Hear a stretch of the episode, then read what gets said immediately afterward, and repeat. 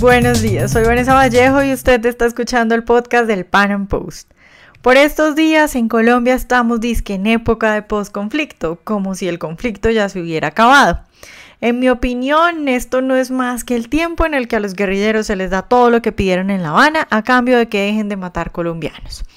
Y bueno, eh, en este proceso diferentes cosas preocupan al país. En nuestro podcast de hoy con Ricardo Urdaneta, abogado experto en procesos de arbitraje, estaremos hablando, por ejemplo, de los 1.200 guerrilleros que pasarán a ser parte de la UNP, la Unidad Nacional de Protección, un organismo adscrito al Ministerio del Interior. También estaremos hablando del polémico y terrible Fast Track y, por supuesto, de las zonas veredales donde se encuentran supuestamente recluidos los guerrilleros que ya se han desmovilizado. Ricardo, buenos días y de nuevo muchas gracias por estar hoy con nosotros. No, pues muchas gracias por la invitación nuevamente. Esta es una extraordinaria oportunidad eh, que ustedes me ofrecen. Quedo muy agradecido. Bueno, Ricardo, pues en este momento estamos disque en etapa de posconflicto y pues diferentes situaciones y concesiones que se le están dando a las FARC a cambio de que dejen de matar colombianos, pues causan indignación y preocupación. Podríamos empezar hablando de lo que por estos días pues nos tiene a muchos preocupados y es eso de que 1.200 guerrilleros harán parte de la UNP, devengando un sueldo de 1.800.000, que por supuesto será pagado por los colombianos. ¿Cuál es tu opinión al respecto de esto? ¿Ves alguna razón para que muchos nos preocupemos por la vinculación de estos guerrilleros? A la UNP? Sí, sin lugar a dudas. A ver, hay un tema, un componente muy importante eh, en la selección de personal que digamos, se destina a la protección de quien sea. Eh, eso no puede ser cualquier persona, es gente que se sabe que eh, va a obedecer, que obedece a una cadena de mando que depende del Estado, que, digamos, en el, en el desempeño de sus funciones puede generar responsabilidades para el Estado y aquí lo que se ha hecho simplemente es tomar 1.200 eh, guerrilleros entrenados por las FARC, que pertenecen a la línea de mando de las FARC. Em, se les va a dar armamento y prerrogativas eh, en el sentido de que el personal de seguridad siempre tiene, digamos, mayor margen de acción que los ciudadanos del común y, y, esto, y esto se le va a dar a una gente sobre la cual no existe eh, pues ningún control real. Esa punta de buena fe a las FARC se le ha permitido constituir su propio eh, digamos, mini ejército armado de 1.200 personas con permiso legal para andar por ahí eh, y, al, digamos, a la menor oportunidad, si las cosas por algún motivo no resultan como le gustaría a los directivos o a los capos de las FARC, pues esta gente está en las principales ciudades de Colombia armada con armas tales eh, y obedeciendo a una línea de mando que no es la del Estado. Entonces, claro que es preocupante, es muy preocupante. Claro, Ricardo, pues otro punto polémico del posconflicto tiene que ver con las zonas veredales, zonas en las que los guerrilleros que no lograron salir libres, porque pues muchos solo por confesar quedaron libres. Y bueno, estas zonas veredales son lugares en los que aquellos guerrilleros que sí tienen que pagar una pena de acuerdo al nuevo sistema de justicia que se les aplica a ellos, pues pagarán su condena en vez de estar en la cárcel. Tengo entendido que hasta ahora apenas hay unos cuantos lugares adecuados para esto, que faltan unas zonas más, pero por ejemplo, por estos días yo he visto en las noticias por lo menos dos casos de guerrilleros encontrados por fuera del supuesto lugar lugar de reclusión, se salieron de esas zonas estipuladas para que paguen su pena. ¿Cuál es tu opinión respecto de estas zonas veredales? Bueno, hay que separar temas. Una cosa son las zonas de concentración, que son las zonas veredales de las que estamos hablando. Son las zonas en las cuales eh, se reúnen los guerrilleros después de haber sido desmovilizados de, sus distintos frentes, eh, mientras se va, digamos, va cogiendo cuerpo el, las distintas etapas del proceso de paz. Esto es independientemente de eh, las condenas que eventualmente surjan de la Justicia Especial para la Paz o la Jurisdicción Especial para la Paz, eh, que, eh, digamos, están todavía por definir dónde se van a cumplir esas condenas, no necesariamente es en estas zonas veredales, y las condiciones en las cuales se van a cumplir esas condenas. Ese es un tema que todavía está en el aire, todavía no se ha definido. Eh, en cuanto a condenas, hay dos situaciones distintas. Eh, una es la de los guerrilleros que han cometido eh, lo que se llaman delitos políticos y conexos. hay una gran polémica alrededor de cuáles delitos son conexos, pero la polémica a mí no me preocupa tanto en el sentido que hay dos tipos, digamos, de temas que afectan esos, esos delitos conexos. Uno es delitos que se pueden definir como, o que definimos aquí en Colombia como delitos atroces, que es lo que eh, recae en el ordenamiento internacional o se define en el ordenamiento internacional como delitos contra los derechos humanos y contra el derecho internacional humanitario. Esos, por definición, así se diga en la ley que van a ser conexos, pues no son conexos. Esos quedan de todos modos calificados como delitos de estas categorías que te he mencionado y eh, pues eh, independientemente de lo que se pueda eh, decidir establecer o, imponerle el gobierno al Congreso aquí, pues siguen siendo delitos atroces y, y quedará la responsabilidad todavía por esos delitos. El otro tema es el delito del narcotráfico, y el delito del narcotráfico, pues mi posición y la posición creo en general del movimiento libertario es que las drogas hay que legalizarlas. Entonces, e, ese tema de los delitos conexos me preocupa menos. Eh, eh, y, pues esa gente que va a recibir amnistía por delitos políticos, que es, hay que aclarar, una, una concesión muy generosa. Es una concesión que nadie discute. Yo creo que ni siquiera los más acérrimos oponentes al proceso de paz se oponen a que los guerrilleros responsables de delitos políticos reciban una amnistía. Eh, no obstante, la amnistía o los delitos políticos incluir cosas tan graves como pues matar soldados o policías. Pero, pero, pero todo el mundo, creo yo, está de acuerdo en que eh, si eso les da una segunda oportunidad y la posibilidad de incorporarse a la sociedad, pues vale la pena darle esta amnistía a los responsables de esos delitos. No sería la primera vez que se le da una amnistía a los guerrilleros de las FARC y tampoco es nada nuevo o nada particularmente original en el sentido que eh, pues desde 1990 por lo menos, en Colombia está contemplado que los guerrilleros que están en combate, eh, o que ni siquiera están en combate, que están por ahí, eh, de pronto se aburren de ser guerrilleros, pues pueden reintegrarse a la vida civil y se les ayuda y se les dan prebendas y se les da, se les da asesoría, asesoría psicológica, en fin, una serie de, de beneficios. Eso existe hace mucho tiempo en Colombia, eso no es ninguna novedad. Eh, eso nos lleva un poquito a que todo el tema, todo el, nudo de, la, de, la, discusión alrededor del proceso de paz no es en beneficio de la gran mayoría de los de los guerrilleros, que son los responsables de delitos políticos, sino es en beneficio de los capos, que son eh, pues quienes han sido los protagonistas de los delitos contra el derecho internacional humanitario y contra los derechos humanos. Son eh, por lo menos, por lo menos, los autores intelectuales y con frecuencia además los mismos autores materiales.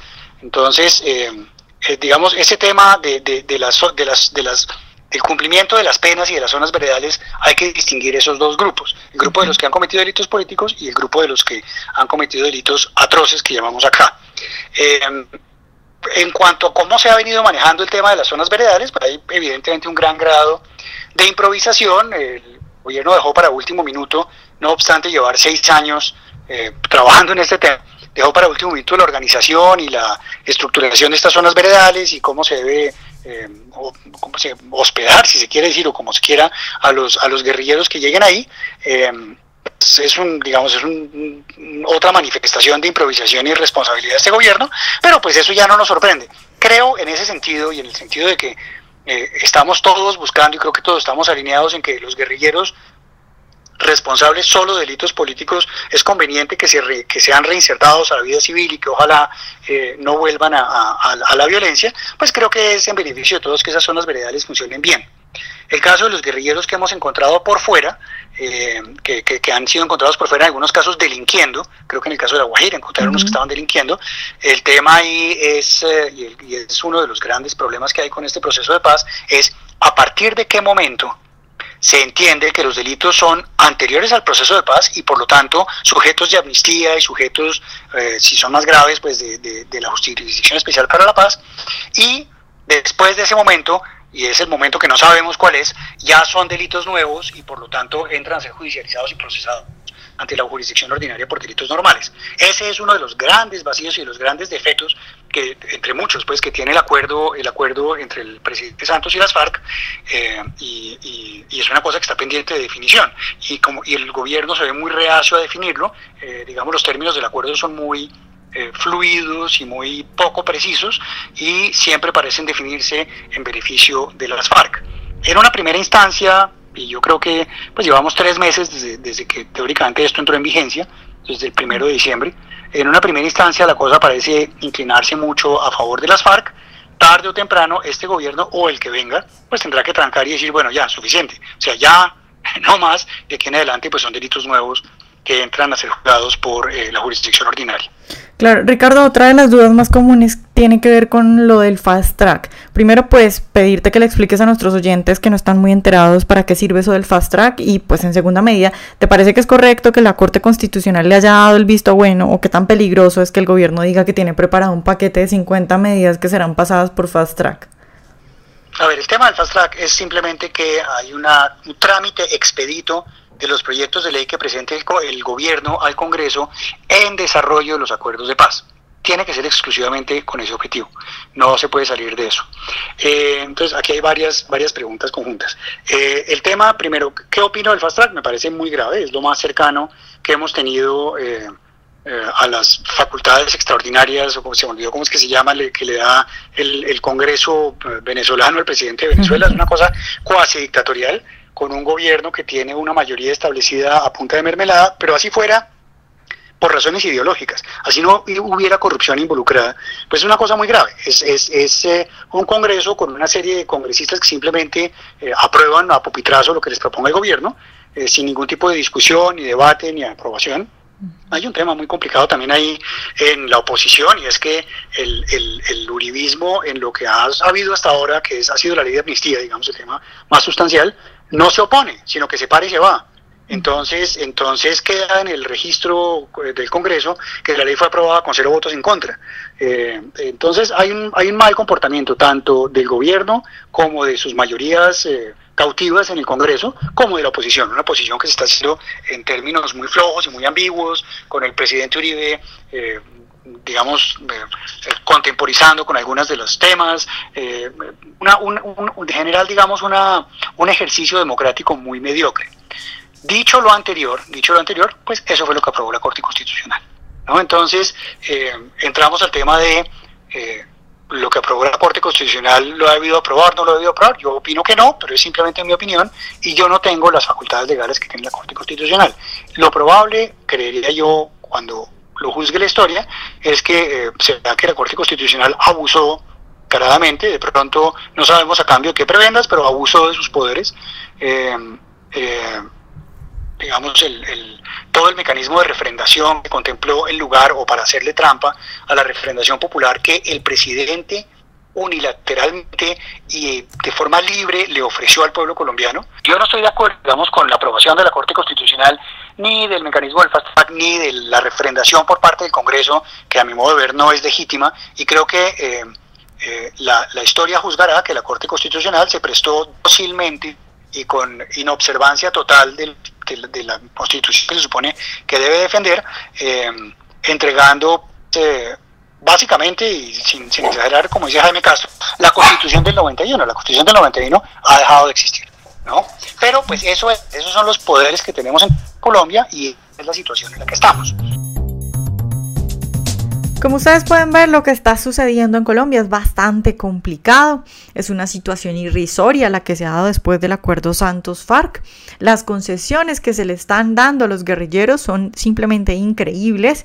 Cuando uno le cuenta lo que está sucediendo en Colombia a personas del extranjero, se asombran de que los guerrilleros, por ejemplo, Timochenko, vaya a terminar en el Congreso y sin pagar por nada de lo que hizo. Sin embargo, pues en Colombia, eh, una parte de la población, y, creo yo que eh, a raíz de toda la campaña publicitaria que durante todos estos años ha hecho el gobierno de la mano con la guerrilla de las FARC, diciéndole a los colombianos que somos nosotros, los colombianos de bien, los que tuvimos la culpa, los que tenemos la culpa de que los guerrilleros se hayan alzado en armas, pues hay una parte de la población que parece estar de acuerdo con todo lo que está sucediendo en el país que simplemente eh, parece aceptar y creer que está bien que los guerrilleros terminen con tal nivel de privilegios, que terminen con un partido político, que se les regalen curules, que se les den todos los beneficios. Yo espero que hayan disfrutado esta entrevista de hoy, que haya servido para aclarar dudas. Recuerden seguirnos en nuestro canal de YouTube y nos vemos en una próxima emisión.